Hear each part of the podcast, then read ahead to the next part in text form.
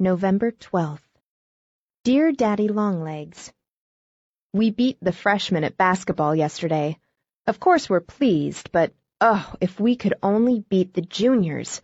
I'd be willing to be black and blue all over and stay in bed for a week in a witch hazel compress. Sallie has invited me to spend the Christmas vacation with her. She lives in Worcester, Massachusetts. Wasn't it nice of her? I shall love to go. I've never been in a private family in my life, except at Lock Willow, and the Semples were grown up and old and don't count. But the McBrides have a house full of children, anyway, two or three, and a mother and father and grandmother and an Angora cat. It's a perfectly complete family.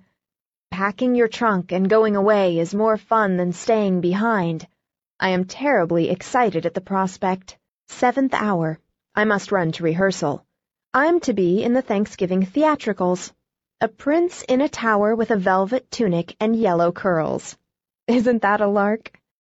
Yours, J. A.